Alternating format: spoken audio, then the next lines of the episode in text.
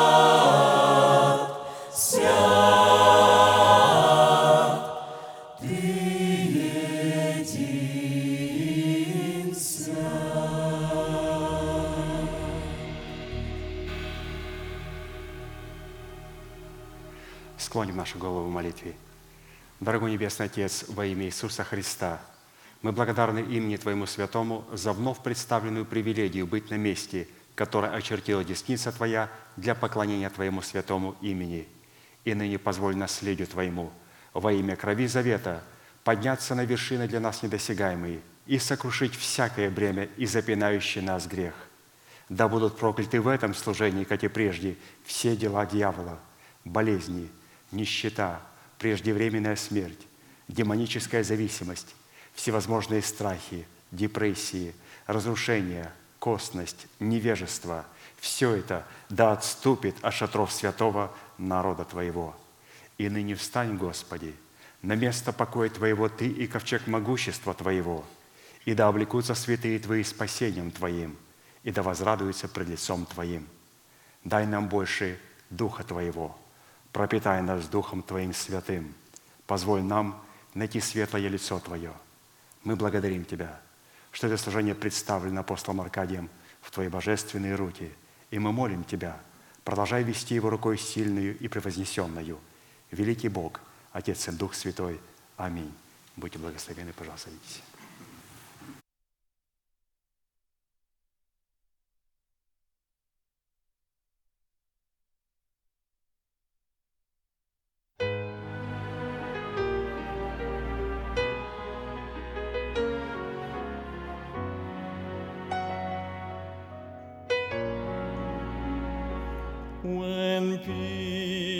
Like a river attendeth my way. When sorrows like sea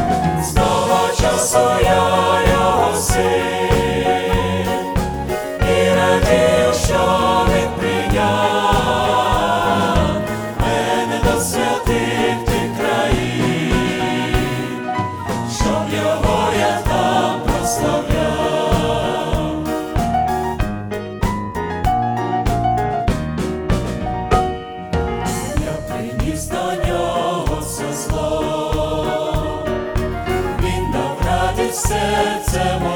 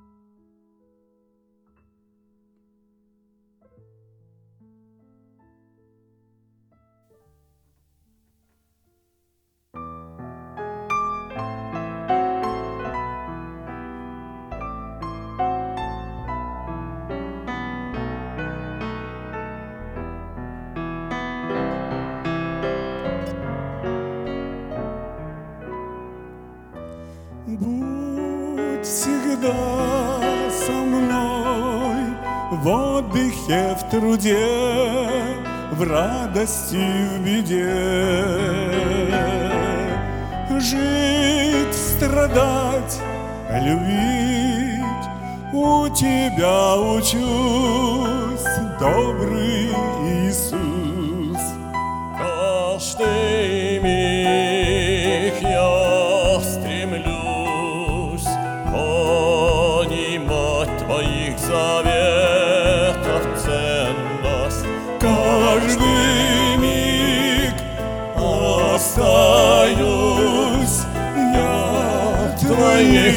частицей неизменной. Каждый миг я стремлюсь понимать Твоих заветов ценность. Каждый миг остаюсь я твоей частицей неизменной.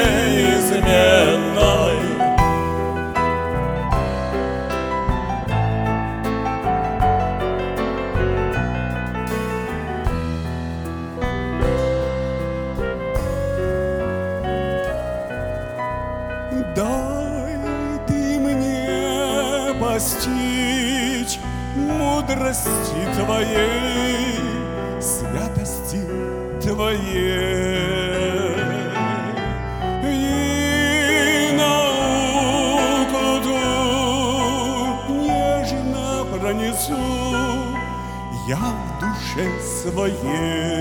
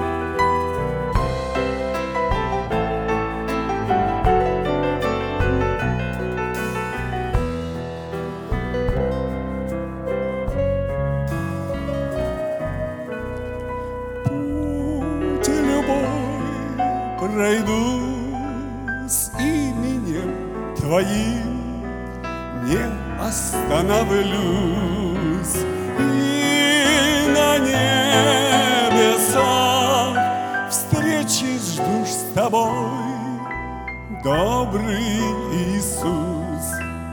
И Твой свет светит мне, освещает путь в ночи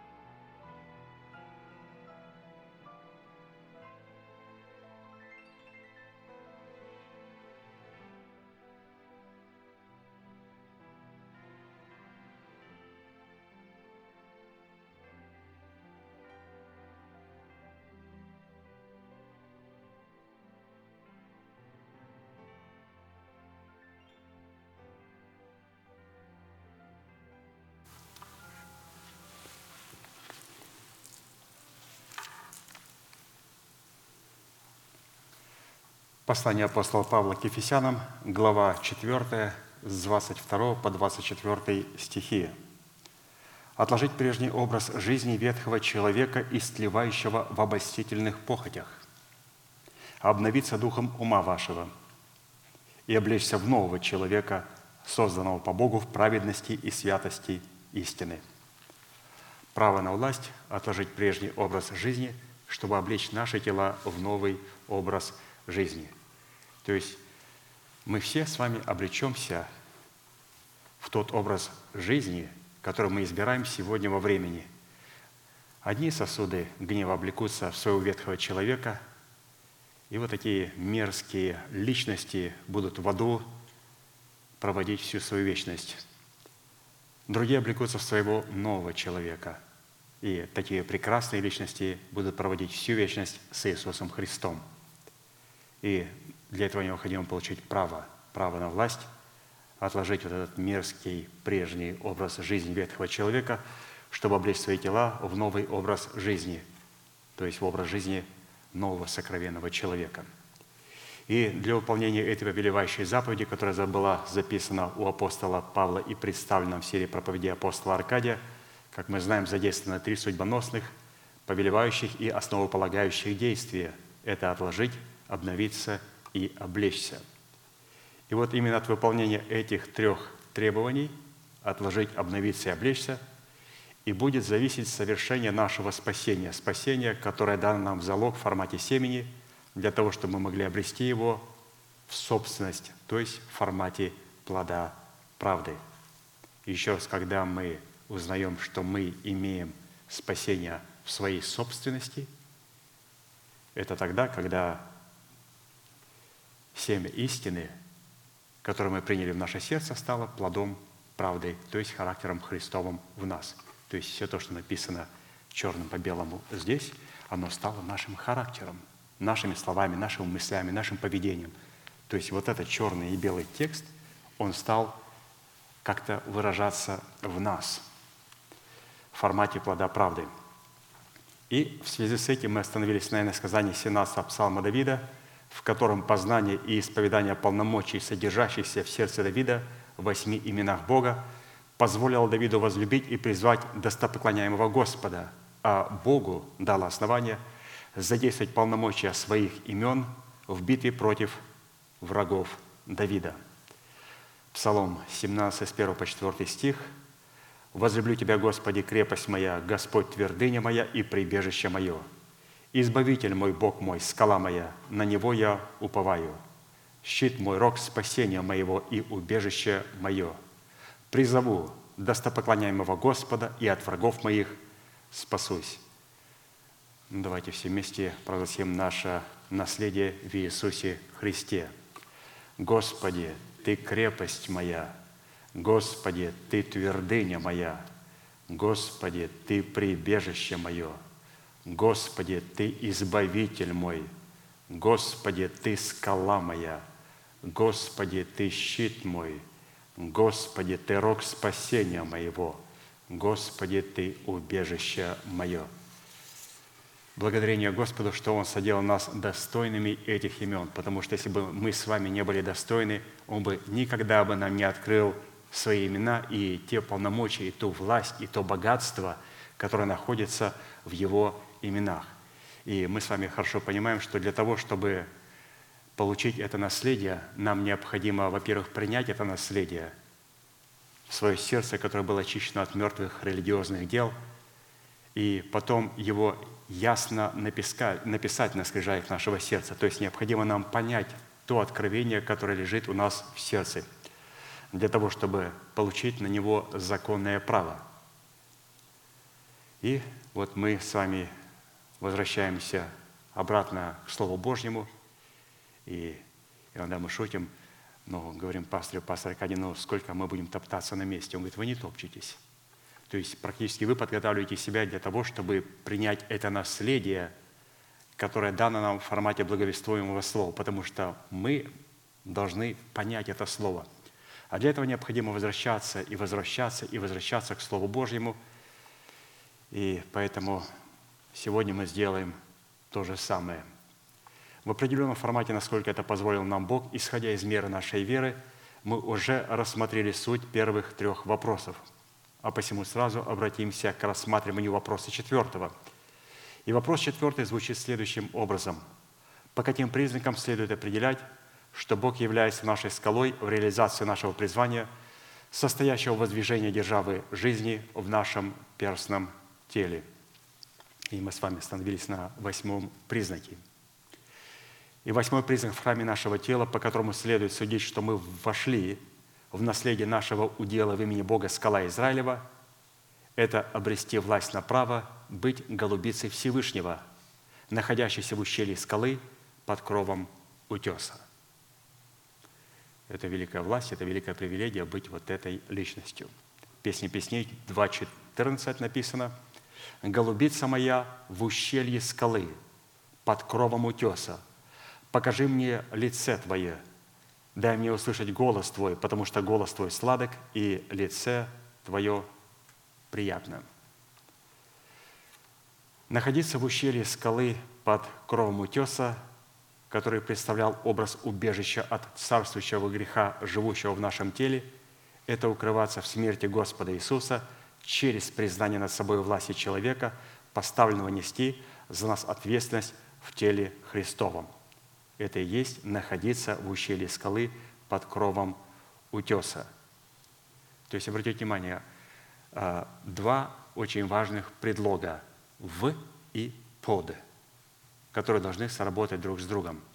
И если в нашей жизни нет двух предлогов, которые являются ключом ко всем отгадкам, то мы не сможем сработать с именем Бога скала Израилева.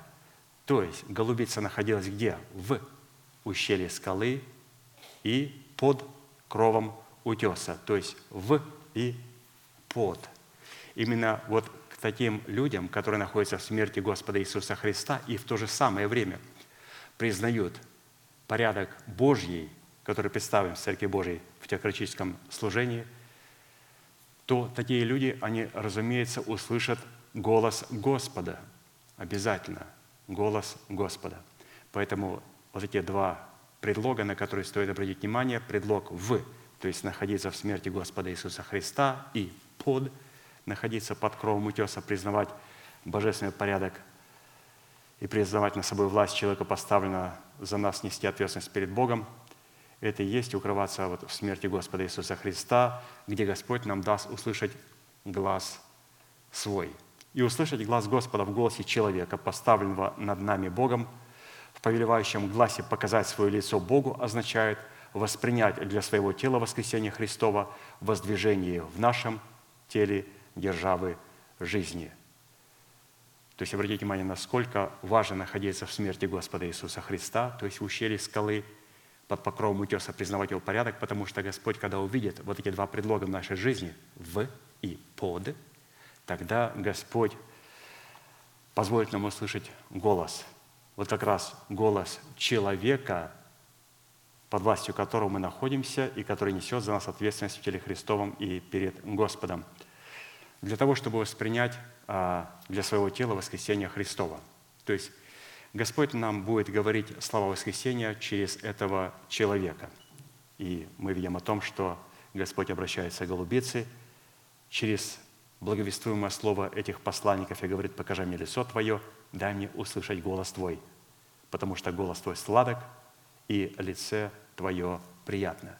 То есть практически Он повелевает ей выйти в состояние воскресения, но только для того человека, который находится в состоянии смерти, смерти Христовой. И еще раз, как проверить, святые, находимся ли мы в смерти Господа Иисуса Христа, а не просто в какой-то келье непонятной, в какую-то яму я залез и думаю, что я нахожусь в смерти Господа Иисуса Христа. Находиться в смерти Господа Иисуса Христа – это правильно сработать с именем Господа «Ты скала моя». В скале есть ущелье, и там есть утес – и вот именно вот эта позиция и сможет нам вызволить нас из состояния смерти в состояние воскресения. А когда человек находится в какой-то в теле, в какой-то норе, не признавая собой никакой порядок Божий, но пытаясь освящаться и посвящать себя Богу, то к такому человеку никогда голос Господа не прозвучит. «Покажи мне лицо Твое и дай мне услышать голос Твой». Почему? потому что голос такого человека ему очень мерзкий, и лицо такого человека ему, Господу, совершенно неприятно видеть.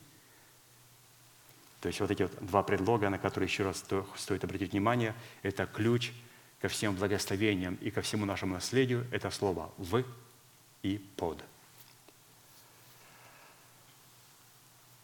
А для этой цели необходимо заплатить цену за право обладать природой Святого Духа, обусловленной природой голубя – Природа Святого Духа представлена в Писании в достоинстве простоты голубя, который выражает себя в статусе раба Господня.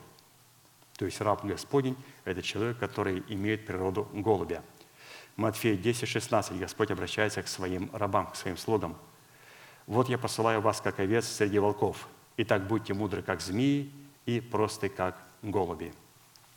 Слово «простота» означает прямота, искренность, безыскусственность, честность, прямодушие – щедрость, радушие, сердечное ласковое отношение, соединенное с гостеприимством и готовность оказать помощь. То есть вот такое богатое слово простота, какая там семантика богатая. 2 Коринфянам 11, 2, 3 написано, «Ибо я ревную о вас ревностью Божью, потому что я обручил вас единому мужу, чтобы представить Христу чистою девою» но боюсь, чтобы как змей хитростью своей престил Еву, так и ваши умы не повредились, уклонившись от простоты во Христе. Чтобы выиграть войну со своей ветхой натурой и стоящим за ней грехом и смертью, необходимо обладать простотой голубицы, находящейся в ущелье скалы, сопряженной с достоинством раба Господня, по которому определяется истинность простоты – Псалом 142, 12. «Погуби всех угнетающих душу мою, ибо я твой раб». То есть здесь, оказывается, простота голубицы дана для того, чтобы выиграть войну со своей ветхой натурой, со своей ветхой натурой. Быть рабом Господа означает быть носителем Его печати, которая выражает себя в простоте голубя, которая бы свидетельствовала о нашей принадлежности к Богу. Поэтому Господь определяет, кто является его рабом. Это только по его печати, которая выражает себя в простоте голубя. То есть, чтобы человек имел на себе а, вот Духа Святого. Иисус Христос, когда принял крещение от Иоанна, который в свое время удерживал его и говорил, «Ты ли от меня приходишь креститься? Я должен креститься от тебя». Он говорит, «Оставь Иоанн, ибо так надлежит им исполнить всякую правду» то есть праведность.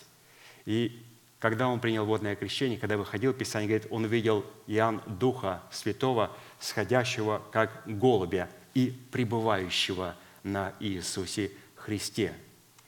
И только тогда, когда Дух Святой сошел в виде голубя, или же когда он стал обладать простотой, только тогда Иисус был введен Духом Святым в пустыню, чтобы там быть искушенным от дьявола и победить дьявола. То есть, обратите внимание, когда Христос пошел на войну, когда мы пойдем на войну с нашей ветхой натурой и стоящим за этой ветхой натурой грехом и смертью и всем адом, только тогда, когда мы облечемся в состояние вот этого простоты Христовой, простоты голубицы. И, конечно же, это не говорит о том, что когда мы приняли водное крещение, мы стали обладать вот этим состоянием голубицы. Это состояние, которое необходимо взращивать. В древности рабы имели определенное клеймо на своем теле, которое служило доказательством, по которому можно было определять их конкретную принадлежность к определенному собственнику или хозяину. И чтобы облечься в достоинство раба Господня, которое подтверждается простотой голубя, и таким образом не изложить в своем теле свое ветхое начало – и стоящих за этим началом царствующий грех и смерть, мы рассмотрим четыре таких аспекта. Во-первых, суть или тайна, заключенная в достоинстве раба Господня. Второе, призвание, содержащееся в достоинстве раба Господня. Третье, цена за право обладать достоинством раба Господня. И четвертое, результат от обладания статусом раба Господня. Ну, немножко о рабах еще раз. В земном понимании определений статус раба – это статус человека, который в силу определенных причин, с одной стороны, был лишен своих суверенных прав на выражение своей воли, а с другой – вынужден был исполнять волю своего господина, который поработил его или которому он сам продал себя в рабство. Во главе или хозяином самого унизительного рабства, которое порабощает нашу волю, стоит господин в лице нашей ветхой натуры – унаследованной нами от суетной жизни отцов. Это самый унизительный вид рабства, рабство от своей ветхой натуры. А посему грех и смерть, живущие в теле человека, господствуют над ним, подавляя его волю к добру, только благодаря наличию его происхождения от суетной или же от греховной жизни отцов. Иоанна 8, 3, 4. Иисус отвечал им, «Истинно, истинно говорю вам, всякий делающий грех есть раб греха». То есть это самый унизительный вид рабства – быть рабом греха. В то время как всякий человек, творящий правду, является рабом праведности или же обладает статусом раба Господня. Таким образом, человек, обладающий статусом раба Господня – это человек, который был выкуплен Богом из рабства греха и смерти и из любви к Богу добровольно, ключевое слово, добровольно отказался от выражения своей воли в пользу выражения воли Божьей.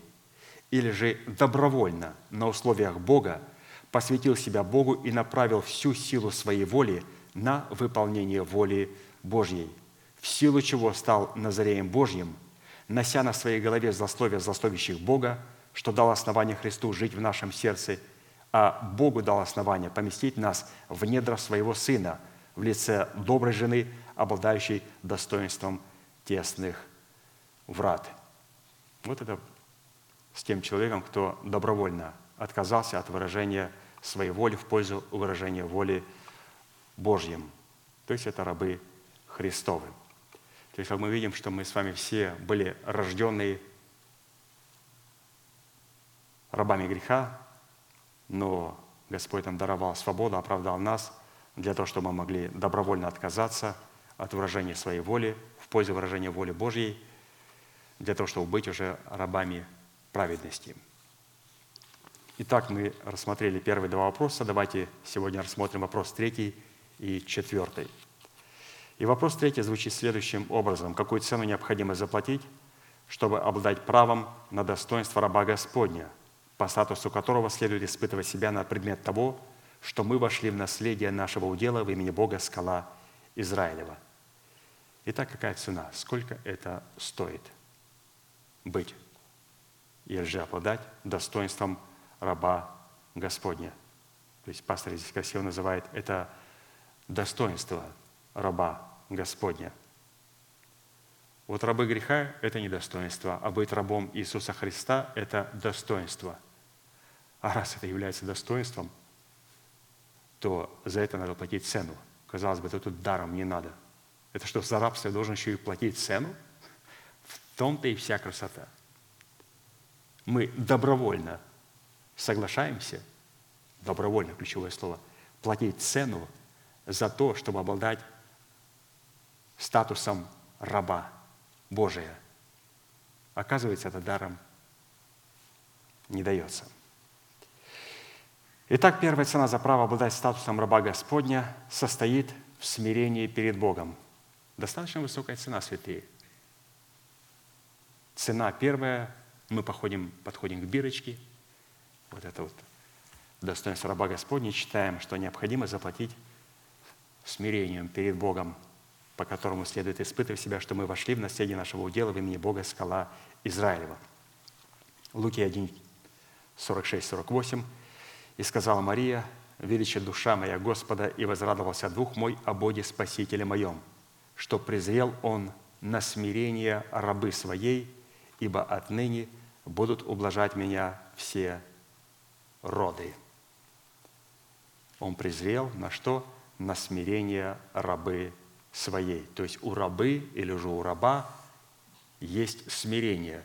И эта молодая девушка платила очень высокую цену для того, чтобы получить достоинство рабы Божьей.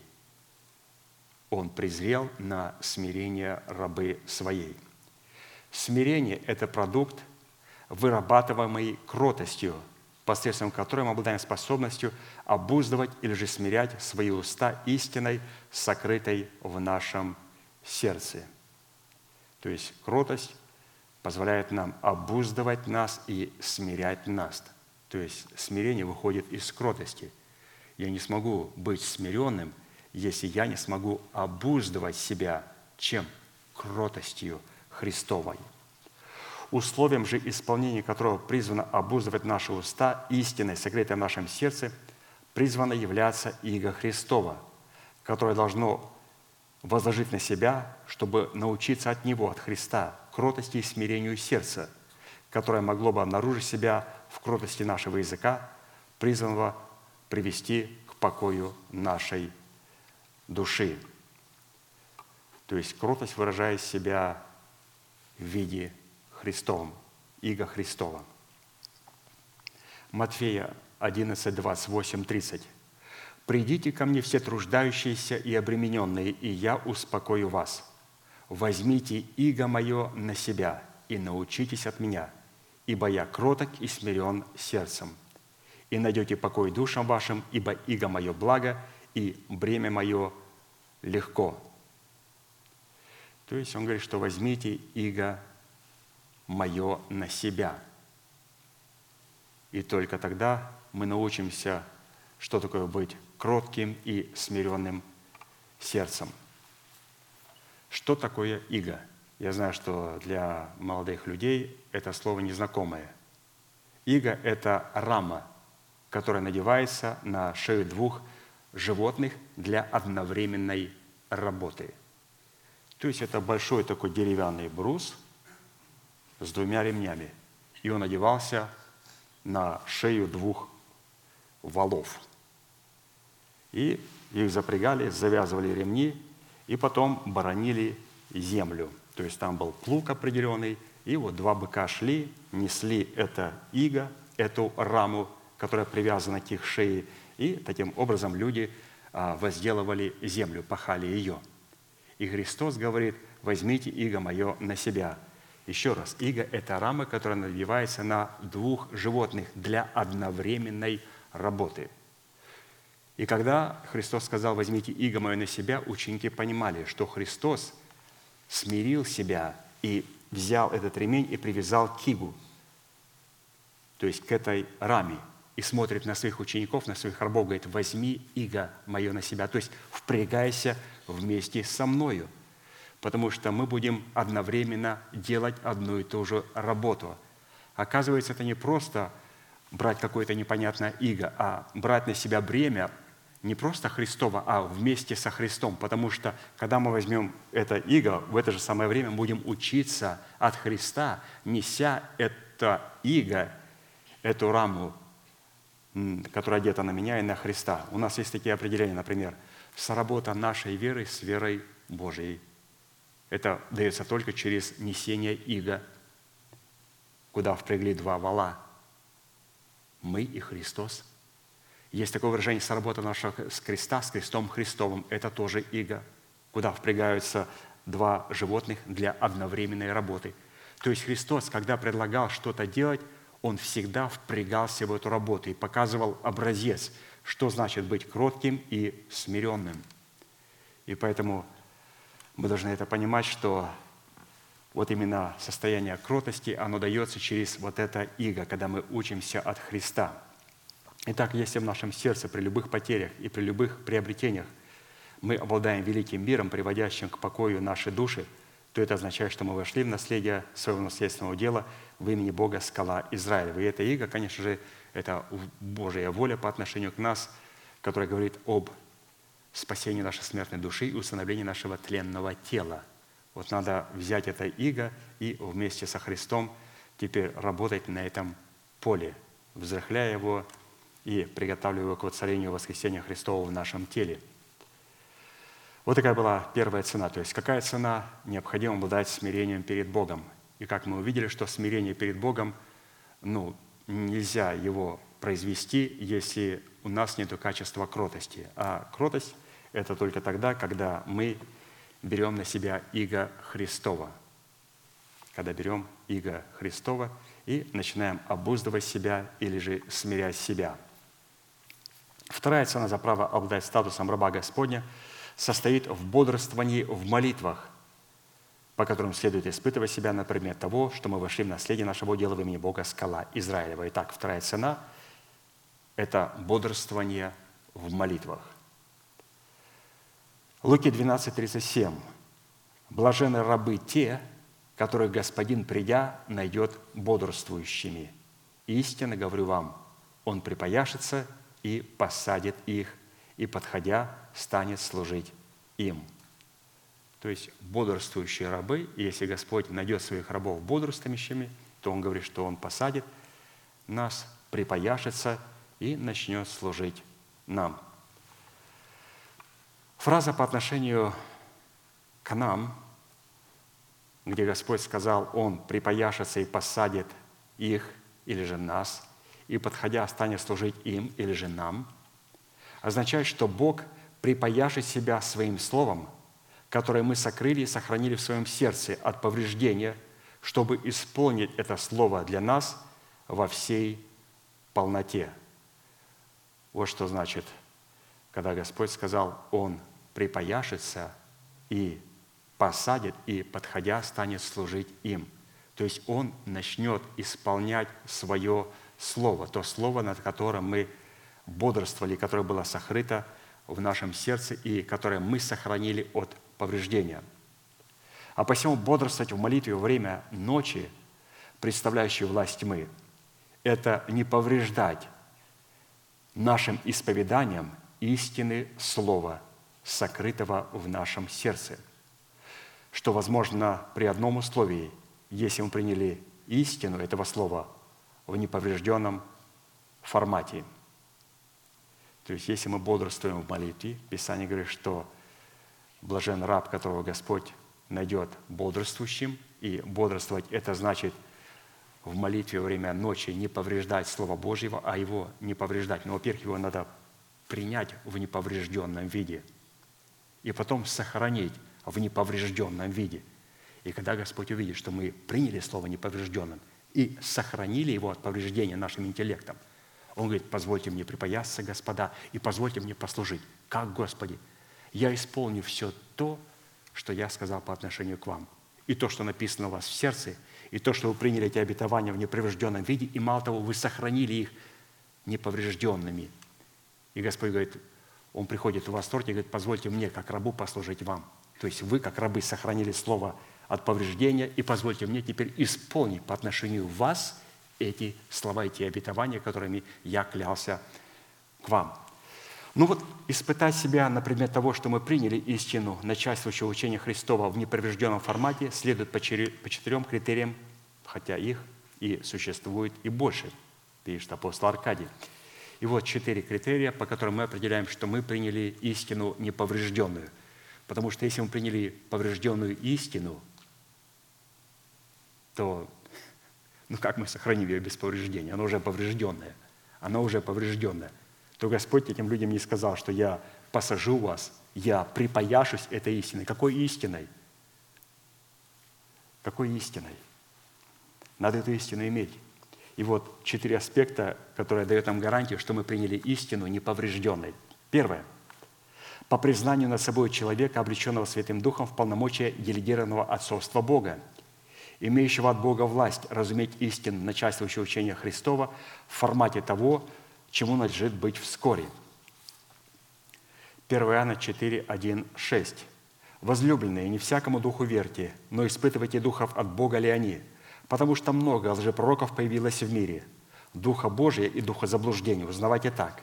Всякий дух, который исповедует Иисуса Христа, пришедшего во плоти, есть от Бога, а всякий дух, который не исповедует Иисуса Христа, пришедшего во плоти, не есть от Бога, но это дух Антихриста, о котором вы слышали, что он придет, и теперь есть уже в мире.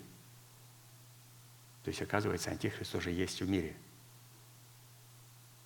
Его ждут, что он придет, он уже давно, тысячелетиями уже есть в мире. Дети, вы от Бога, и победили их. Ибо тот, кто в вас, больше того, кто в мире. Они от мира, потому и говорят по-мирски, и мир слушает их. Мы от Бога, и знающий Бога слушает нас. Кто не от Бога, тот не слушает нас. Посему узнаем Духа истины и Духа заблуждения. Иногда смотришь, выходишь на разные платформы, где там видео, и какой-то проповедник, какой-то проповедь сказал, сморозил несколько глупостей, и у него там просмотров 150 тысяч. И человек, посланный Богом, говорит истину, и у него просмотров полторы тысячи – и Писание говорит, что как и Бог и определяет. Как Он определяет, что мы от Бога? Писание говорит, как определить мы от Бога? Знающий Бога слушает нас. Кто не от Бога, тот не слушает нас. Да что там такое? Я послушал это видео. Подумаешь там. Добавил еще один голос, еще один просмотр. Да нет. Безобидный просмотр – это не безобидный просмотр. В этом действии я хотел показать, что я слушаю тех, кого Бог не послал. Я ни разу в жизни не кликнул ни одного на этих проповедников. Почему? Я не хочу слушать тех, кого Бог не послал в мою жизнь. Я слушаю моего пастыря. Я не хочу прибавлять им просмотры. Почему? Чтобы потом в вечности мне сказали, это тоже был один из этих 150 тысяч. Меня там не было. Потому что я пребываю в Слове. И Писание говорит, что нам необходимо вот эти вот вещи понимать, что мы от Бога, и знающий Бога слушает тех, кого Бог послал. Кто не от Бога, тот не слушает нас, а слушает других, сказал апостол. Поэтому мы должны принять Духа Божия. И Духа Божия определяется то, что Он исповедует Иисуса Христа, пришедшего во плоти. То есть обязательно Иисус Христос будет проявлять себя во плоти, то есть проявлять себя в теле своем. Он говорит, как послал меня Отец, кстати, я посылаю вас. И поэтому Господь действует через тело, через свой порядок, через тех людей, которым Он передал свои полномочия. И мы находимся святые в этом порядке, и мы находимся в этих святых полномочиях. И мы имеем право вот называться вот этой голубицей – вот это первое условие, которое говорит о том, что мы приняли истину неповрежденной. То есть на просторах интернета люди принимают поврежденную истину, а когда они слушают человека, которого Бог послал в их жизнь, то это человек, который принял эту истину неповрежденной. Ну, потом он повредит ее, если он не сделает второго шага. Какой второй шаг? Второе. Он заключается по способности разуметь, что говорит человек, облеченный Святым Духом – полномочиях делегированного отцовства Бога. То есть необходимо разуметь. Луки 24, 44, 45. «И сказал Иисус ученикам Своим». Кому? Ученикам Своим. «Вот то, о чем я вам говорил, еще быв с вами, что надлежит исполниться всему написанному о мне в законе Моисеевом и в пророках, и в псалмах. Тогда отверз им ум к разумению Писания». Что он сделал им? Отверз им ум. Для чего? К уразумению Писания. Кому им? Ученикам своим. Есть разные ученики. Есть ученики Иоанновы, есть ученики фарисейские. И обычно ученики Иоанновы и фарисейские приходили к Иисусу и с упреком говорили ему, почему мы, ученики Иоанновы и фарисейские, постимся, а твои ученики не постятся – он говорит, ну как могут поститься сыны чертога брачного, когда с ними жених? Вот когда жених будет отнят, тогда они будут поститься. Но не только как вы, потому что вы все будете радоваться, а они в это время будут поститься. Он говорит, когда вы плачете, мы радуемся. Когда вы радуетесь, мы плачем. То есть обратите внимание, что ученики Иоанновы, они соединили себя с фарисеями. Но не все такие ученики Иоанновы – Первые ученики Иисуса Христа – это были вначале ученики Иоанна. И когда Иоанн сказал, что вот агнец, который берет грех мира, и они подошли к Иисусу и сказали, «Рави, где живешь?» Он говорит, «Пойдите и посмотрите». Все, и они последовали за ним. И они стали учениками Иисуса Христа. То есть ученики Иоанна стали учениками Иисуса Христа. Все те, которые потом пришли, когда уже Иоанна заточили, и все, и говорили, мы ученики Иоанновы. Это не ученики, вот в чем уникум. Это были проходимцы. Истинные ученики Иоанна последовали, когда Иоанн показал на Иисуса Христа. Вот это были истинные ученики Иоанна. А те, они вот рассматриваются вместе с учениками фарисейскими. Поэтому Господь будет давать нам разуметь Писание, кому? Ученикам своим. То есть мы говорим о том, что как нам необходимо для того, чтобы Господь мог припоясаться и служить нам, то есть мог исполнить свое слово в нашей жизни. Первое, нам необходимо принять неповрежденную истину. И второе, необходимо сохранить ее в неповрежденном виде. И четыре условия. Первое, нам необходимо принять правильного человека, который даст мне неповрежденную истину. И потом второе, мне необходимо уже самому не повреждать, то есть необходимо разуметь. Писание это дается только ученикам Христовым. Но есть и третий шаг – который выражается в способности наблюдать, как мы слушаем, что говорит человек, облеченный Святым Духом в полномочиях отцовства Бога. Луки 18, 18. «Итак, наблюдайте, как вы слушаете, ибо кто имеет, тому дано будет, а кто не имеет, у того отнимется и то, что он думает иметь». То есть, как вы слушаете, никого вы слушаете. Я один раз только в жизни задал вопрос, «Господи, кого мне слушать?» И он показал мне человека. Вот этот человек – все. Ты будешь пасти его стада. Все. Я задал один раз вопрос и получил один раз ответ. Больше из этого вопроса никогда не задавал ему. Но на каждом служении, когда я прихожу в собрание, я говорю, Господи, как я слушаю? То есть я постоянно корректирую себя, как я слушаю. Потому что если я что-то неправильно услышу, и потом на через скажу, а я понял так, а я понял так, а я понял так. Ну, то есть начинаем повреждать, потому что иногда мы неправильно слушаем. И четвертое. По способности обладать в своем сердце двумя форматами мудрости, состоящей в полноте истины, участвующей в учении Христова и личности Святого Духа, открывающего значимость истины Слова, сокрытого в нашем сердце. Исход 31, 6. «И вот я в сердце всякого мудрого вложу мудрость, дабы они сделали все, что я повелел тебе». То есть здесь два формата мудрости – Слово Божие и Дух Святой. То есть необходимо соображать духовное с духовным для того, чтобы мы могли судить о духовном – соображать духовное с духовным, как говорил апостол Павел, это иметь духовное Слово Божие и Дух Святой, открывающий значимость этого Слова. Именно на основании этих четырех принципов следует испытывать себя на предмет того, что мы приняли неповрежденную истину, и на основании этих четырех принципов испытывать самих себя и исследовать самих себя, верили мы. 2 Коринфянам 13, 5 написано, «Испытывайте самих себя, верили вы, самих себя исследуйте, ибо вы не знаете, или вы не знаете самих себя, что Иисус Христос вас, разве только вы не то, чем должны быть». Не обладая инструментами этих четырех принципов, нас никак нельзя назвать сынами света, которые разумеют, как отвергать злое и принимать доброе – вы были некогда тьма, а теперь свет в Господе. Поступайте как чада света, потому что плод Духа состоит во всякой благости, праведности и истине. Испытывайте, что благоугодно Богу. Ефесянам 5, 8, 10. То есть испытывайте самих себя, верили вы. Испытывайте, что благоугодно Богу.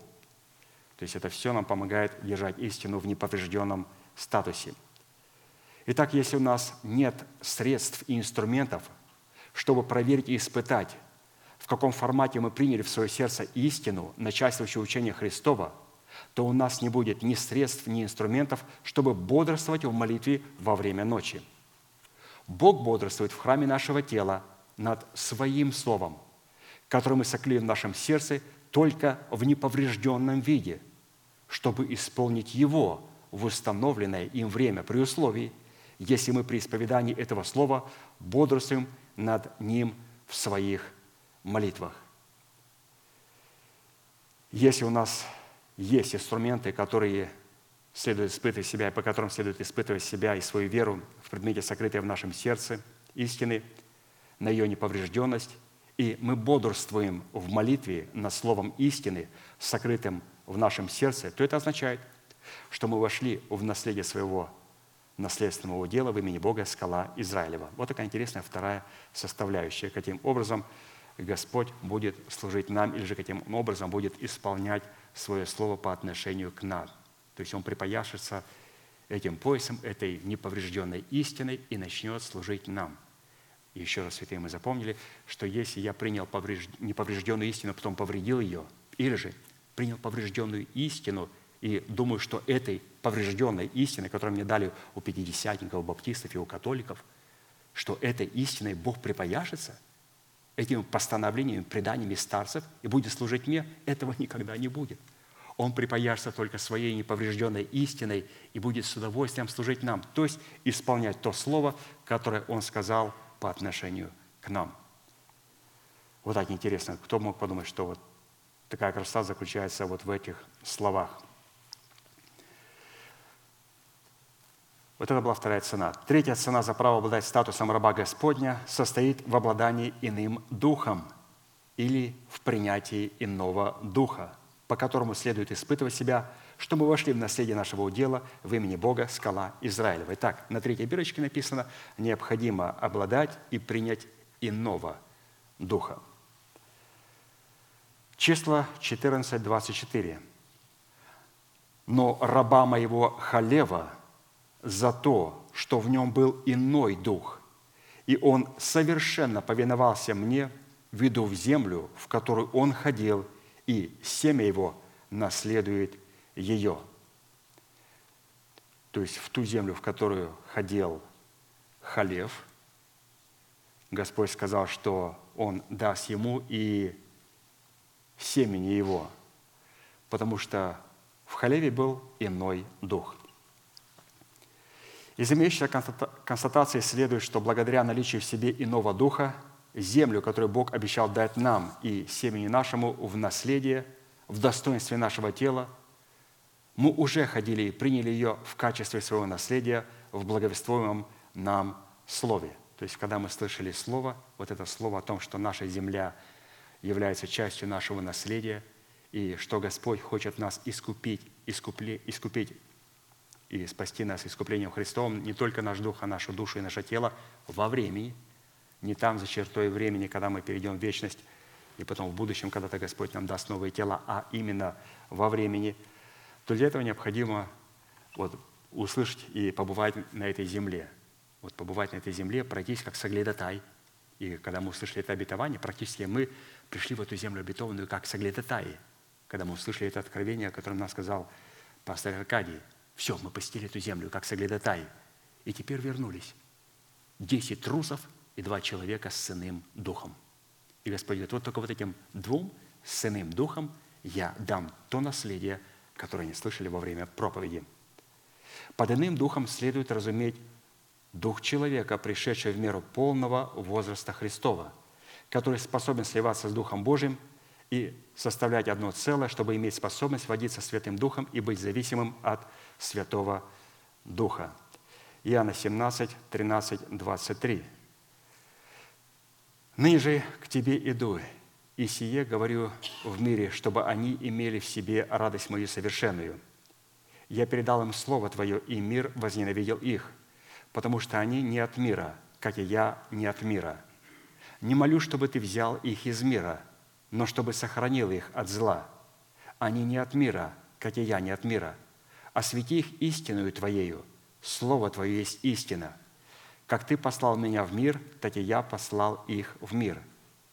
И за них я посвящаю себя, чтобы и они были освящены истиной. Не о них же только молю, но и о верующих в Меня по слову их. Да будут все едины, как Ты, Отче, во мне, и я в Тебе, так и они, да будут в нас едино. Да уверует мир, что Ты послал Меня – и славу, которую Ты дал мне, я дал им. Да будут едины, как мы едины, я в них, и Ты во мне. Да будут совершенны воедино, и да познает мир, что Ты послал меня и возлюбил их, как возлюбил меня». То есть здесь говорится о полном слиянии Духа человека с Духом Божьим, то есть со Христом. Да будут совершенны воедино. Когда? Вот когда мы придем в меру полного возраста Христова, тогда мы будем совершенны воедино в Боге. Дух человека, не слившийся с Духом Святым воедино, не может быть иным. Не может быть иным. До тех пор, пока мы находимся в душевном состоянии, наш дух не обладает вот этим достоинством иным духом. Только когда мы придем в меру полного возраста Христова, Писание говорит, у нас будет иной дух, сокрушенный дух, то есть тот дух, которому Господь сказал, а тебе я дам и наследию твоему землю обетованную. Должен быть иной дух, сокрушенный дух. И такое слияние нашего духа, возрожденного от семени слова истины, может происходить только тогда, когда мы будем рассматриваться в очах Бога как достигшие полноты. Песни песней 8, 8, 10. Есть у нас сестра, которая еще мала, и сосов нет у нее. Что она будет делать сестрой нашей, когда будут свататься за нее? То есть вот сейчас идет сватовство – вот прямо сейчас идет сватовство. Если бы она была стена, то мы построили бы на ней палаты из серебра. Если бы она была дверь, то мы обложили бы ее кедровыми досками. И кто-то говорит, я стена, и сосцы у меня как башни, потому иду в глазах его, как достигшая полноты. Если наше сердце образовано в башню – с позиции, которой мы можем слушать голос Божий в словах посланников Бога, и Бог может слушать наш голос, то это означает, что мы заплатили цену за право обладать статусом раба Господня, которым мы наделены в лице голубицы, находящейся в ущелье, в ущелье скалы над кровом утеса. То есть вот здесь было нам представлено, что такое обладать иным духом. То есть цена за право обладать статусом раба Господня – это право обладать иным духом или же в принятии иного духа. И когда у нас это есть, то тогда говорит о том, что мы сработаем с именем Господа «Ты – скала моя». Четвертое. Цена за право обладать статусом раба Господня состоит в решении не забывать того, кто образовал нас. И по этому фактору следует судить, что мы вошли в наследие нашего удела в имени Бога скала Израилева. Итак, цена в решении не забывать того, кто образовал нас. Не просто родил, а образовал нас. Он-то нас родил, но Он нас родил для того, чтобы нас образовать в свой образ, чтобы мы были Его образ и Его подобие. Для этого необходимо нас образовать. Интересное слово. Исайя 44, 21. «Помни это Иаков и Израиль, ибо ты раб мой. Я образовал тебя, раб мой ты, Израиль. Не забывай меня». В данном воззвании, адресованном Иакову, получившему новое имя Израиль, Бог дважды подчеркивает одну и ту же фразу «Ты раб мой». Дважды. Что указывает на тот фактор, что Бог рассматривает людей, взращенных из корня Иакова и возведенных в статус Израиля, голубицей, находящейся в ущелье скалы под кровом утеса. То есть необходимо быть взращенным из чего? Из корня Иакова – и возведенным в статус Израиля. Вот это другое определение, которое нам сегодня дает пастырь. Очень интересное. Кто такой раб Господень? Это человек, который взрастил себя из корня Иакова в статус Израиля. И чтобы образование Иакова в статус Израиля имело свое место, для этого необходима совместная работа Бога и человека – и слово «образовывать» – это ваять, гравировать, создавать, формировать в свой образ. Бог будет образовывать нас в раба своего Иакова, возведенного в статус Израиля, орудием наших кротких уст, исповедующих истину слова, сокрытую в нашем кротком сердце. Отсюда следует, что роль Бога в образовании нас в свой образ – состоящий в достоинстве раба своего слова, исходящего из уст его, состоит в том, что он послал нам Слово Свое в подобии Сына Человеческого, Духа Своего Святого и апостолов и пророков. В то время как наша роль призвана давать Богу основания, исполнить свою роль в образовании нас в свой образ – состоит в принятии слова апостолов и пророков, которые вводятся Святым Духом и являются носителями Его Слова, которое призвано образовывать нас в достоинство рабов Господних в статусе воинов молитвы, находящихся в ущелье скалы под покровом утеса. То есть здесь вот именно говорилось о том, каким образом Господь будет нас образовывать. Образовывать, то есть взращивать нас из корня Якова и возводить статус Израиля. Это это, не, это, это творчество, это творчество. То есть образовывать. Это такие слова говорят только художнику. Это воять, гравировать, создавать, формировать. То есть это как мы видим о том, что а, Господь, Он как художник это производит. А если как художник, то, разумеется, у Бога есть определенные инструменты. И когда Он будет это производить, то обязательно Он даст нам и своего Сына Господа Иисуса Христа, который уполномочит Духа Святого, и Дух Святой, который уполномочит апостолов и пророков в нашу жизнь. Почему? Потому что Господу, чтобы что-то образовать, что-то начинать гравировать, воять, создавать, творить вместе с нами, Он должен задействовать свои инструменты. И вот какие художественные инструменты, которые делает маэстро. Вот обратите внимание, какие у него инструменты. Это Сын Божий, это Дух Святой, это апостолы и пророки – и когда мы принимаем этих людей, то мы позволяем этим инструментам что-то с нами делать и взращивать нас из корня Якова и возводить статус Израиля. И вот, вот такие интересные роли. Эти роли хорошо представлены в событии, которое произошло с Иаковом, когда его имя было возведено в статус Израиля. И имя Израиля обозначает воин молитвы или тот, кто борется с Богом. С Богом, не против Бога. Молится и борется с Богом. Бытие 32, 24, 28. «И остался Иаков один, и боролся некто с ним до появления зари.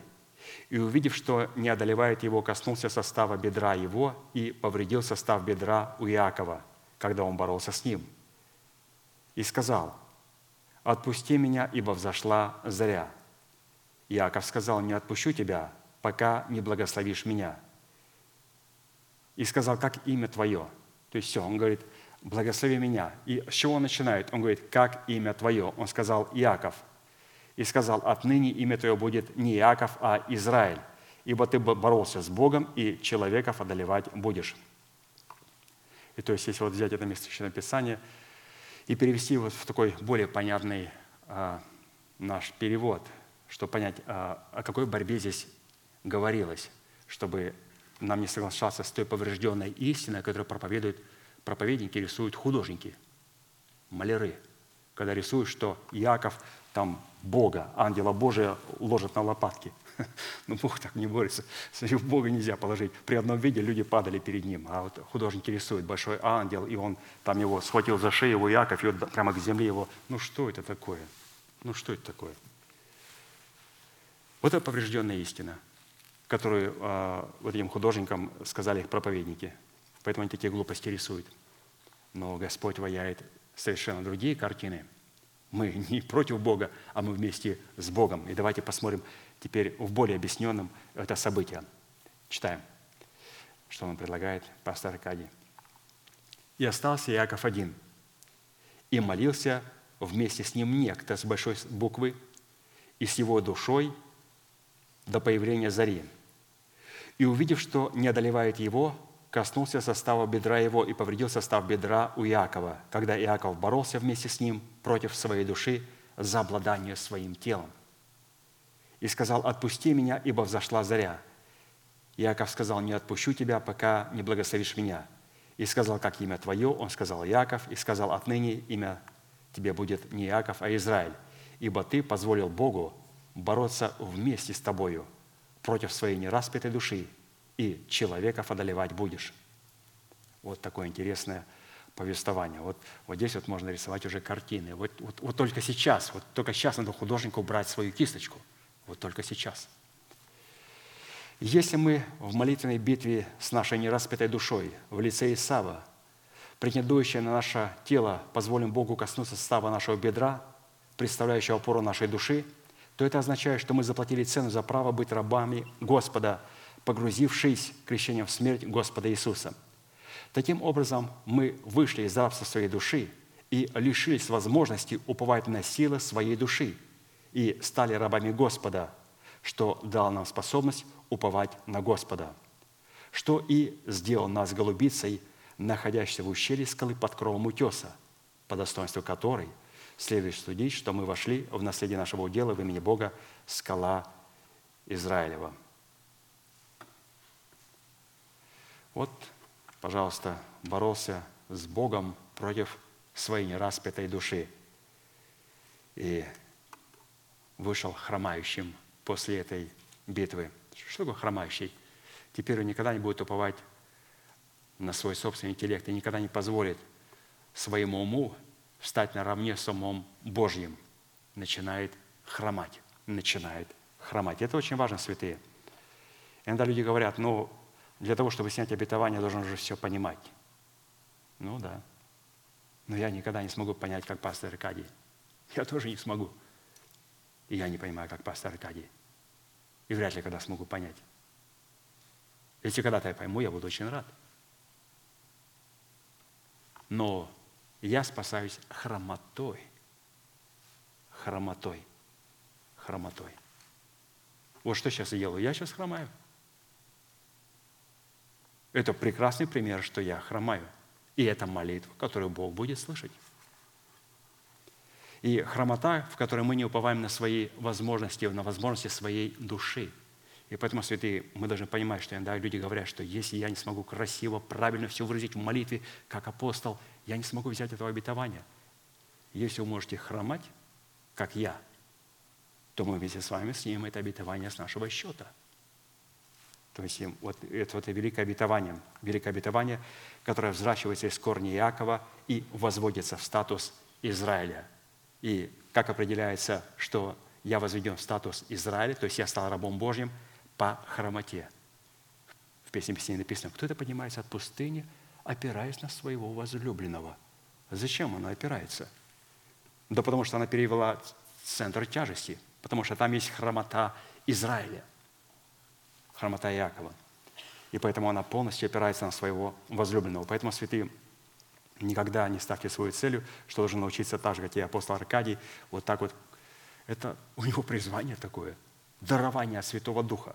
У нас совершенно другое дарование. У нас дарование о том, чтобы из корня Иакова возвести его статус Израиля. И определяется это по хромоте, когда мы не уповаем на свои а, какие-то разумные интеллектуальные возможности, а когда мы уповаем на то слово, благодарим за то, что мы имеем, и довольны той горстью муки, и немножко а, в кувшине. Столько илея, чтобы только поработать с Словом Божьим, а изгнание бесов, а евангелизация, а чудеса и знамения. Мне нужно помазание, чтобы понять то слово, которое мне дал пастырь. Потому что если я познаю истину, из меня не надо изгонять бесов. Они будут убиты просто в одном ветхом человеке. Познайте истину, и истина сделает вас свободными. Зачем мне идти к пастырю и сказать, пастырь, изгоните из меня оккультно обремененный. Я это решил другим. Я взял вот это немножко муки и немножко илей, и начинаю работать с вами, с этим Словом Божьим. И Писание говорит, познаем истину, и истина делает нас свободными. У вас есть исцеление в церкви? У нас есть здоровый в Иисусе Христе. А почему их нету, они болеют? Я сказал, в Иисусе Христе. У них в Иисусе Христе лежит это великое наследие. И сейчас наши святые, которые болеют, но их исцеление находится в Иисусе Христе, делают великий посев – Потому что та болезнь, которую они получили, как нас научил апостол Аркадий, это либо жатва, либо посев. И святые, когда болеют, они начинают делать определенный посев, и где начинают благодарить Бога, «Ты мое исцеление, Ты мое воскресение, Ты мою жизнь». Дьявол затыкает уши и свистит, и говорит, «Замолчи, я не могу это слышать, мне противно это слышать. Какое исцеление?» Он тебя не исцеляет, он про тебя забыл. Он не забыл про меня, он мое исцеление. И мы начинаем благодарить, и вы знаете, что Господь, как он, в каком он триумфе. Хорошо, когда здоровый как бык, благодаришь Бога за здоровье. А когда здоровье не такое сильное, и ты начинаешь благодарить Бога, вот здесь вот прославляется Господь. Ну, разумеется, и тому, и другому надо благодарить Бога, и когда и здоровый, и болеешь. Поэтому у нас есть прекрасная возможность делать посев. Пятая цена за право обладать статусом раба Господня состоит в нашей способности не ссориться, быть приветливыми ко всем и незлобливым, по признаку которых следует испытывать себя, что мы вошли в наследие нашего дела в имени Бога скала Израилева. 2 Тимофея 2, 24. «Рабу же Господа не должно ссориться, но быть приветливым ко всем, учительным, незлобивым». То есть вот такие качества – не должно ссориться, если мы рабы Господа Иисуса Христа, быть приветливыми людьми, быть учительными и незлобивыми. Вот четыре качества, которые говорят о том, что мы рабы Господа Иисуса Христа. Давайте рассмотрим все эти четыре качества. Не ссориться – это не припираться и не доказывать свою правоту в отношении друг с другом, когда наш ближний считает, что вы незаслуженно обидели его – а лучше просто сказать ему, извини меня за слова, которые нанесли тебе боли. Я не хотел тебя обидеть. Превосходно. Святые, это, это же, вы представляете, что человеку приходит и говорит, ты про меня такое сказал, ты меня и так далее, и так далее. Да я этого не имел в виду, да перестань ты, да оставь ты, да закрой ты свой рот, что ты такое. Ну, это некрасиво. Посмотрите, какая фраза. Человек должен сказать, ну, извини меня за слова, которые нанесли тебе боли. Я не хотел тебя обидеть. Все, моментальный конфликт решен. Человек в шоке, говорит, боже мой, человек красиво извинился. Извини меня, я не хотел, я, я же тебя люблю, я не хотел тебя обидеть. Прости меня. И все, конфликт решен. То есть не надо ссориться. Ссориться, ссора – это не, вот именно когда мы оправдываемся друг перед другом.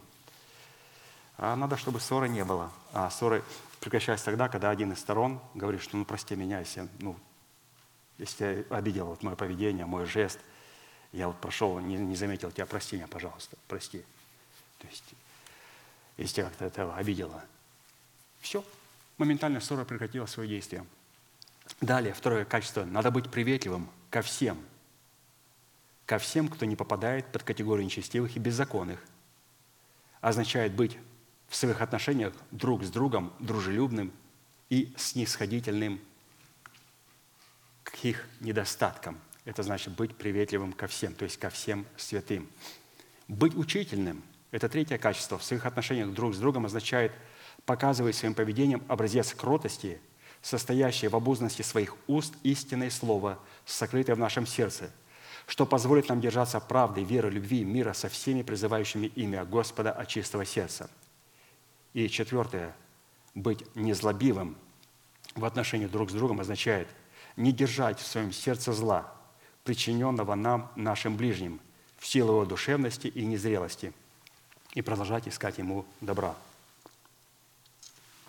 И когда у нас есть наличие вот этих четырех свойств, мы не ссоримся, мы приветливые ко всем святым, мы учительные, то есть просто показываем образец, не учим человеку своими словами, а вот именно своим поведением, проповедуем своим поведением. Мне очень понравилось это показывать своим поведением образец истины и кротости.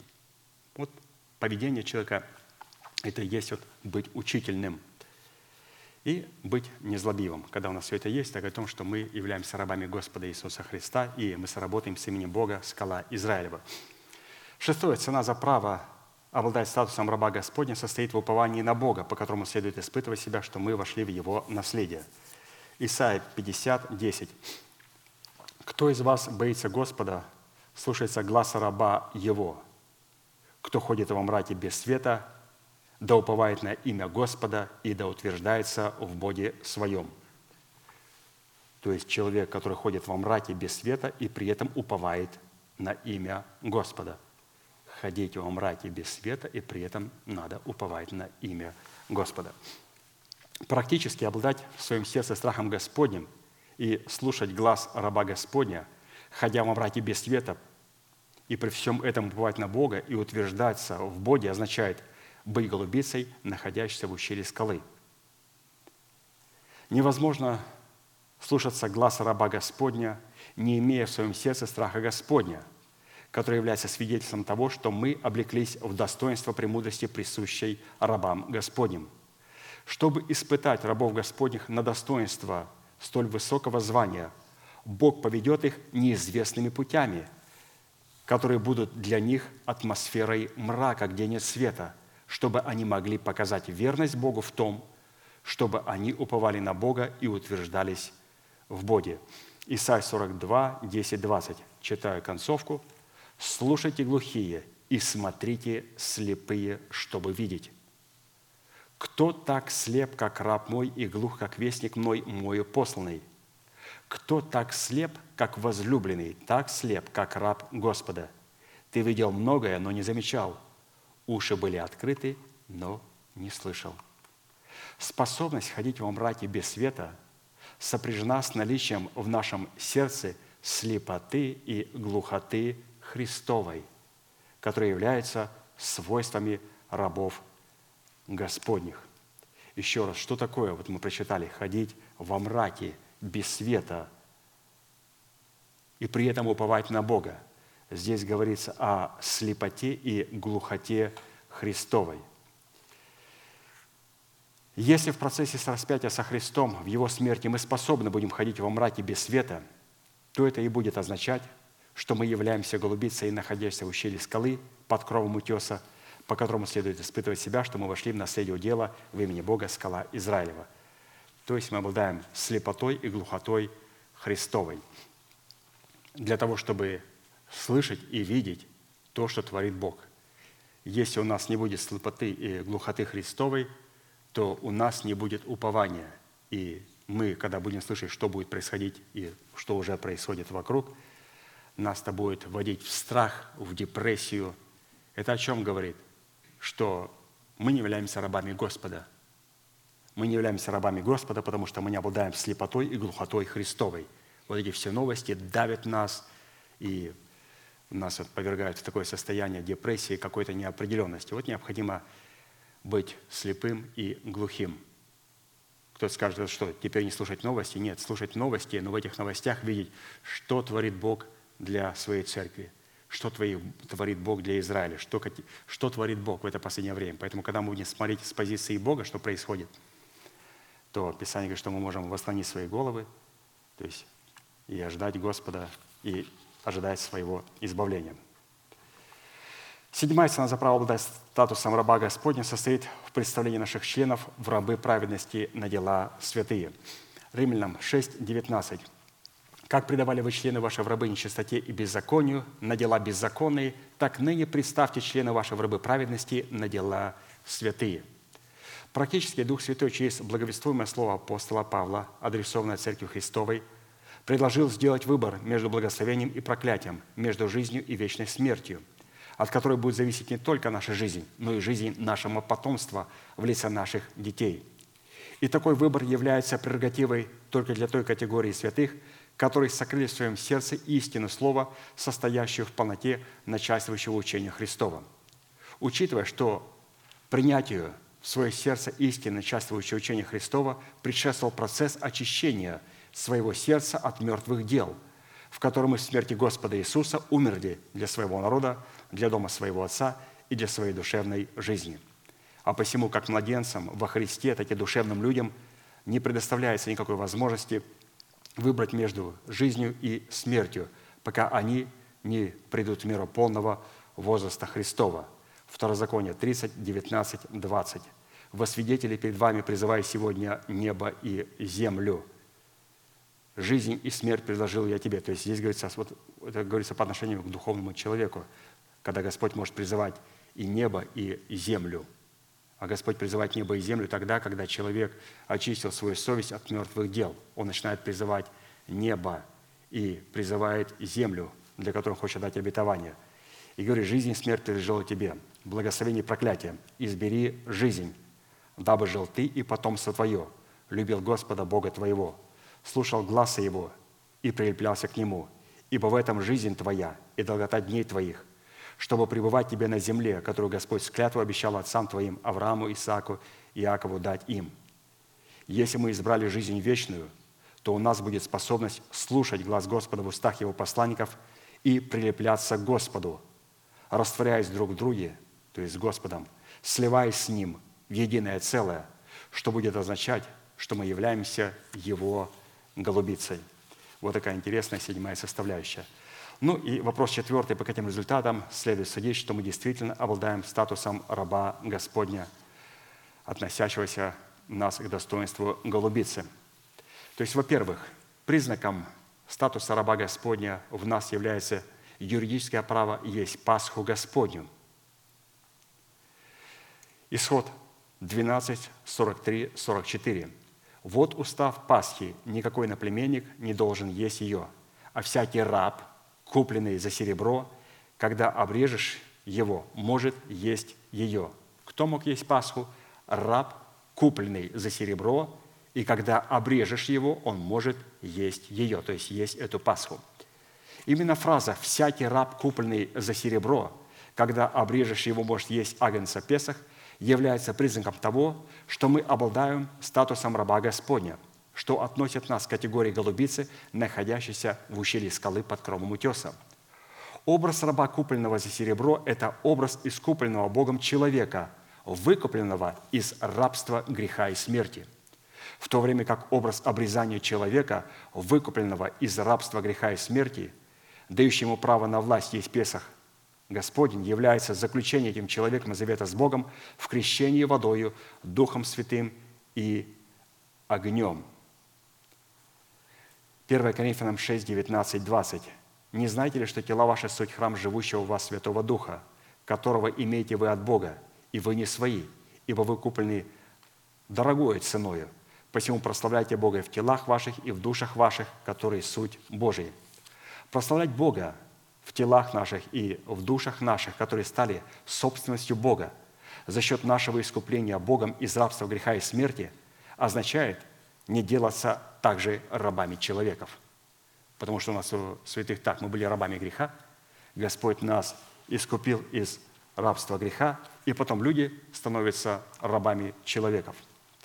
1 Коринфянам 7, 22, 23. «Ибо раб, призванный в Господе, есть свободный Господа, равно и призванный свободным есть раб Христов. Вы куплены дорогой ценою, не делайтесь рабами человеков. Если мы не ставимся в зависимость от человека с контролирующим духом, то это означает, что мы можем есть Песах и Пасху Господню достойно и невиновны будем против тела и крови Господней, что будет относить нас, голубицы, находясь в ущелье скалы под кровом утеса. То есть, обратите внимание, интересная, интересная мысль, не правда ли? А, Господь для того, чтобы дать нам право кушать Песах, кушать Его тело и пить Его кровь, участвовать в преломлении, для этого необходимо быть человеком, которого Господь искупил из рабства греха и смерти, и который стал Его рабом. То есть Господь его купил за серебро, то есть Он принял искупление, дело искупления для себя, и который был обрезан. То есть Он заключил с Господом крещение водой для того, чтобы в этом крещении потом заключить завет и заключить другие крещения Духом Святым и огнем. То это говорит о том, что это и есть тот раб, который был обрезан. Вот он может есть Песах. Но если этот раб потом вздумает стать рабом человека с контролирующим духом, то когда человек кушает Песах, то он употребляет его в себе. Поэтому, святые, вот здесь мы для себя должны были подчеркнуть, что Господь нам дал свободу очень дорогой ценою. И когда мы становимся рабами людей с контролирующим духом, когда муж становится рабом своей жены или жена рабом своего мужа, то мы не сможем достойно участвовать в хлебопреломлении. Участвовать в хлебопреломлении – это говорит, что «я раб Господа». Я был куплен за серебро, и я обрезан, то есть смерти Господа Иисуса Христа. Вот это необходимо. Это вот первая составляющая, по которой мы определяем статус раба Господня. Во-вторых, признак статуса раба Господня в нас является способность обладать слепотой и глухотой Христовой, по которой следует судить, что мы вошли в наследие нашего удела в имени Бога скала Израилева. Мы с вами уже прочитали. Исайя 42, 19. «Кто так слеп, как раб мой, и глух, как вестник мной, мною посланный? Кто так слеп, как возлюбленный, так слеп, как раб Господа?» То есть мы не видим и не слышим то, что предлагает этот мир. У нас есть слепота и глухота Христова. В-третьих, признаком статуса раба Господня у нас является способность обращать очи свои Господу. Псалом 122, 2. «Вот как очи рабов обращены на руки Господ их, как очи рабы на руку госпожи ее, так очи наши Господу Богу нашему, доколе Он помилует нас. То есть, обратите внимание, когда мы обладаем слепотой Христовой, то мы обращаем свои очи только на Господа, чтобы Господь мог благословить свою милость по отношению к нам. В-четвертых, признаком статуса раба Господня у нас является способность возлюбить Иерусалим. Псалом 101, 15. «Ибо рабы твои возлюбили и камни его, и о прахе его жалеют». То есть возлюбить Иерусалим – это возлюбить, в первую очередь, разумеется, Церковь Господа Иисуса Христа. И также иметь теплые отношения к Израилю. И не только к Израилю, к семитскому народу, куда включаются и арабы. Поэтому, когда мы видим, как убивают арабов, нам больно. Как убивает нашего брата Измаила, нам больно. Когда убивает евреев, нам больно – то есть мы должны понимать, что здесь надо быть очень осторожным, потому что два семитских народа воюют с собой. И поэтому мы должны молиться и молить Господа, чтобы Слово Его исполнилось, и просто ну, смотреть то, что происходит. Поэтому, когда мы смотрим новости, наше сердце должно ёкать, когда там умирают, и с другой стороны умирают люди – В-пятых, признаком статуса раба Господня в нас является освобождение от рабства плоти, по которому следует судить, что мы вошли в наследие нашего дела в имени Бога скала Израилева. Левитам 25, 42. «Потому что сыны Израилевы – мои рабы, которых я вывел из земли египетской. Не должно продавать их, как продают рабов». То есть не надо отдавать себя в рабство человеков с контролирующим духом. В-шестых, признаком статуса раба Господня в нас является помазание святым Елеем. Псалом 88, 21. «Я обрел Давида, раба моего, святым елеем моим помазал его». То есть это благословенная часть, посредством которой потом дала Давиду право на власть, вот стать царем. Вот именно вот это помазание елеем. Кого он помазал? Раба моего. И мы знаем, что это делал раб, он пас стада отца своего. Именно к нему Господь посылает Самуила, и Самуил помазал его на царство. На царство. И в-седьмых, признаком статуса раба Господня в нас является знание все делать по Слову Божьему и делать в свое время. Третье царство, 18.36. Во время приношения вечерней жертвы подошел Илья пророк и сказал, «Господи Боже Авраамов, Исааков и Израилев, да познаю сей день, что Ты один Бог в Израиле, и что я раб Твой, и сделал все по Слову Твоему». Я раб Твой, и сделал все по Слову Твоему. Мы сейчас, святые, будем а, благодарить Бога и возвеличивать Его за то Слово и за ту истину, ту неповрежденную истину, которую мы приняли в свое сердце. И наша цель, святые, чтобы сохранить ее в неповрежденном виде. Будем молиться, будьте благословены в вашей молитве.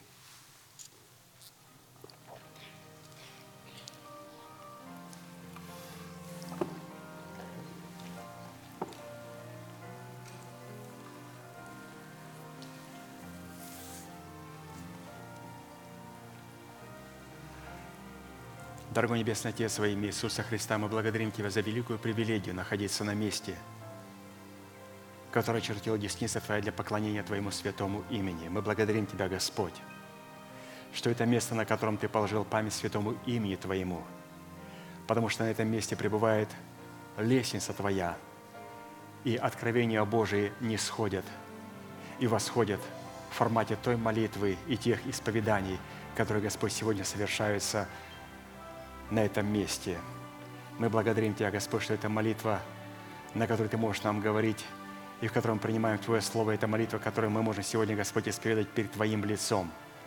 Благодарим Тебя, Господь, за великий статус Твоих рабов, которые облекаются в атмосферу Твоей голубицы, которая находится в ущелье скалы, в смерти Господа Иисуса Христа, под кровом утеса. И, Господь, мы тоже находимся сегодня под этим покровом утеса. Мы, Господь, признали Твой божественный порядок – и Ты позволил нам, Господь, через этот голос, в котором Ты явил свое отцовство, нам услышать Твой голос, который повелевает нам показать наше лицо и позволить нам услышать Тебе услышать наш голос. Мы благодарим Тебя, Господь, за эту великую привилегию – что голос наш приятен, и лицо наше приятно, и ты можешь сегодня протянуть свой скипетр благоволения к нам. И поэтому, Господь, да будет благословенна милость Твоя, которую Ты сегодня направляешь ко святым Твоим, голубице Твоей, которая находится сегодня, Господь, на этом месте. Мы благодарим Тебя, Господь, что Ты позволил нам заплатить великую цену, цену смирения. И мы научились, Господь, этому смирению от Сына Твоего, Иисуса Христа, который научился от Тебя. Мы взяли иго Его на себя, чтобы научиться, Господь, от Него, быть кротким и смиренным сердцем. И Ты позволил нам найти покой, покой душам нашим – потому что иго, Господь, Твое благо и бремя Твое легко. И мы благодарим Тебя, Господь, что это благое и легкое иго и бремя для нас, потому что Ты его несешь вместе с нами.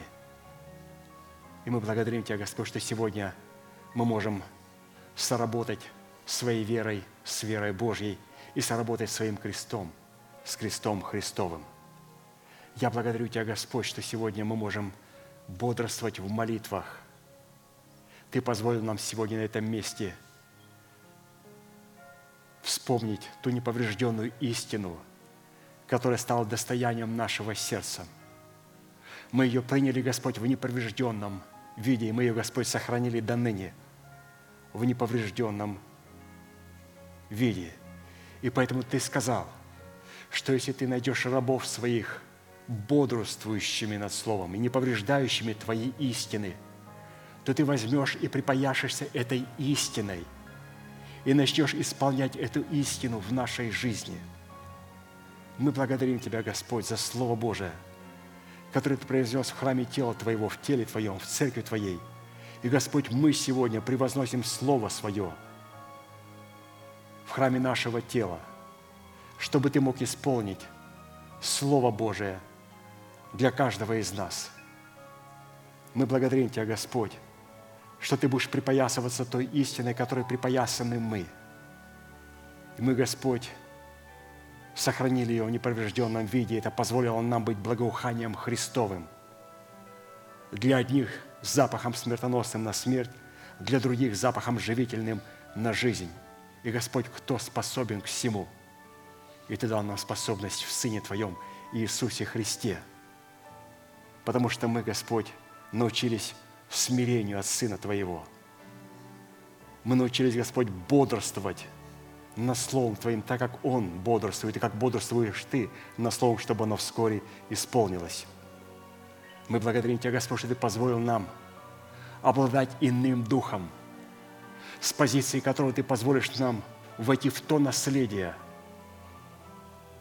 в которое мы пришли как соглядатаи, о котором мы услышали, Господь, в сердце своем. И мы, Господь, дали возможность Духу Святому через истину – привести нас в миру полного возраста Христова, мужа совершенного. И Господь полностью слиться с Тобою и принять Духа Святого как Господа и Господина жизни. Мы благодарим Тебя, Господь, за то, что Ты позволил нам не просто услышать об этом обетовании. Ты позволил нам, Господь, посетить эту землю. Ты позволил нам, Господь, посетить эту землю и принять это обетование для нашего тело. И мы молим Тебя, Господь, позволь нам войти в это наследие с избранным Твоим остатком. Позволь нам разделить эту великую судьбу со святыми Твоими, с теми святыми, которые ценят Твою манну, с теми святыми, которые не озираются в Египет своей души – с теми святыми, которые сегодня взирают на Твое обетование, Господь, которые уже находятся на их счету в Господе Иисусе Христе. И мы, Господь, ожидаем того момента и того часа, когда Ты позволишь нам войти в это наследие. А сегодня Ты, Господь, нам даруешь иной дух. И мы благодарим Тебя, Господь, за это. Мы благодарим Тебя, Господь, что Ты позволил нам – быть взращенными из корня Якова в статус Израиля, в статус человека, который борется вместе с Богом против своей души, за которой стоит вся держава смерти, за которой стоит смерть и ад. И мы благодарим Тебя, Господь, что сегодня мы совершаем эту работу вместе с Тобою – И благодарим Тебя, Господь, что Ты позволил нам совершать эту работу вместе с Тобою. Без Тебя, Господь, мы не сможем сделать этого. И Ты сегодня дал нам право обладать статусом Израиля. И это, Господь, является свидетелем того, что мы больше не ставим свой ум наравне с умом Божьим – мы, Господь, сегодня поднимаемся из этой пустыни, опираясь на своего возлюбленного. И мы, Господь, благодарим Тебя за то слово, которое мы имеем. Мы благодарим Тебя, Господь, за те откровения, которые мы получили, которые Ты позволил нам сохранить в неповрежденном виде. Мы принимаем их, Господь, и мы их сохраняем. И, Господь, это качество позволяет нам снять это обетование – с нашего счета, который находится, Господь, в нашем сердце. Мы благодарим Тебя, Господь, за атмосферу рабов Господних, что Ты сказал, что мы не должны ссориться. И, Господь, мы с легкостью будем просить друг у друга прощения и с легкостью будем прощать друг друга. Ты сказал, Господь, о том, чтобы мы должны быть приветливыми, мы должны быть учительными – и учить, Господь, не своими словами, своими укорами, и своими обличениями. У Тебя, Господь, есть человек в церкви, который Ты поставил, чтобы нас обличать. Но позволь нам, Господь, сегодня быть учительным через поведение, которое позволяет нам быть светом,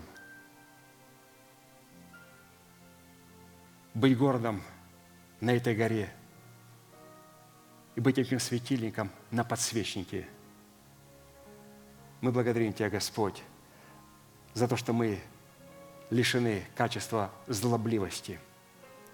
И все эти качества говорят, Господь, о том, что мы являемся Твоими рабами. И мы Твои рабы. И мы все сделали по Слову Твоему. И поэтому Ты, Господь, обещал нести Твой божественный огонь. И мы благодарим Тебя, Господь, за этот огонь, который придет на Твою жертву – на смиренные сокрушенные духи, трепещущие перед Словом Твоим. Мы благодарим Тебя, Господь, за Твой Сион, за Иерусалим. Благодарим Тебя, Господь, за то, что мы имеем право приходить на это место и находить Тебя на этом месте. Благодарим Тебя, Господь, за человека, которого, Господь, Ты нам даровал, и через которого Ты нам открыл эти драгоценности, это великое наследие – мы благодарим Тебя, Господь, что Его Слово служило нам. Позволь же и нам, Господь, сегодня припоясаться и послужить Ему, потому что Он принял эту неповрежденную истину, и Он передал эту неповрежденную истину нам. Поэтому позволь нам, Господь, от лица Твоего – припоясаться Твоим Словом.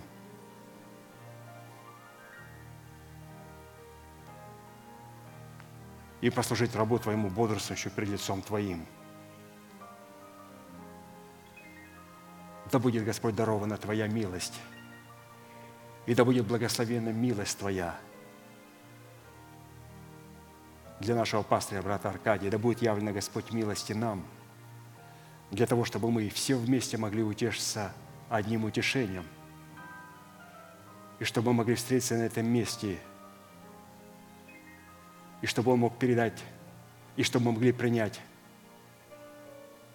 эту неповрежденную истину, Господь, которую Ты имеешь для нас.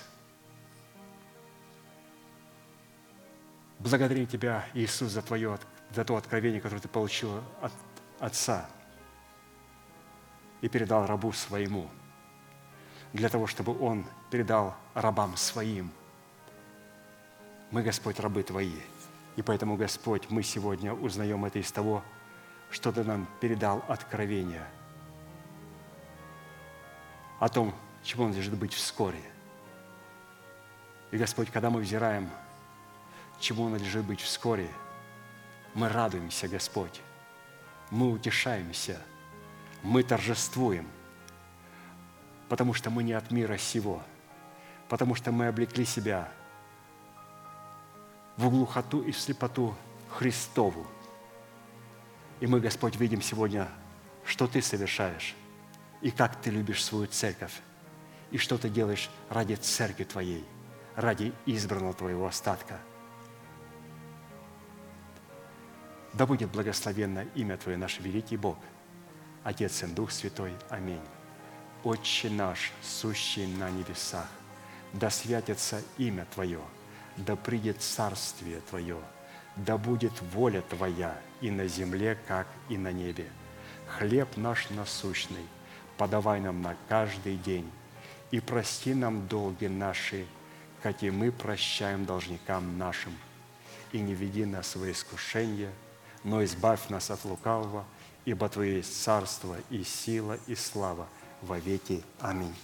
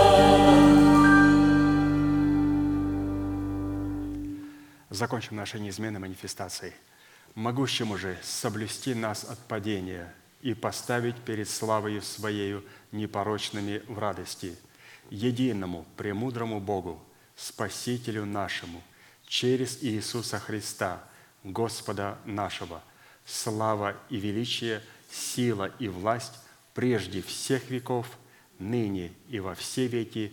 Аминь.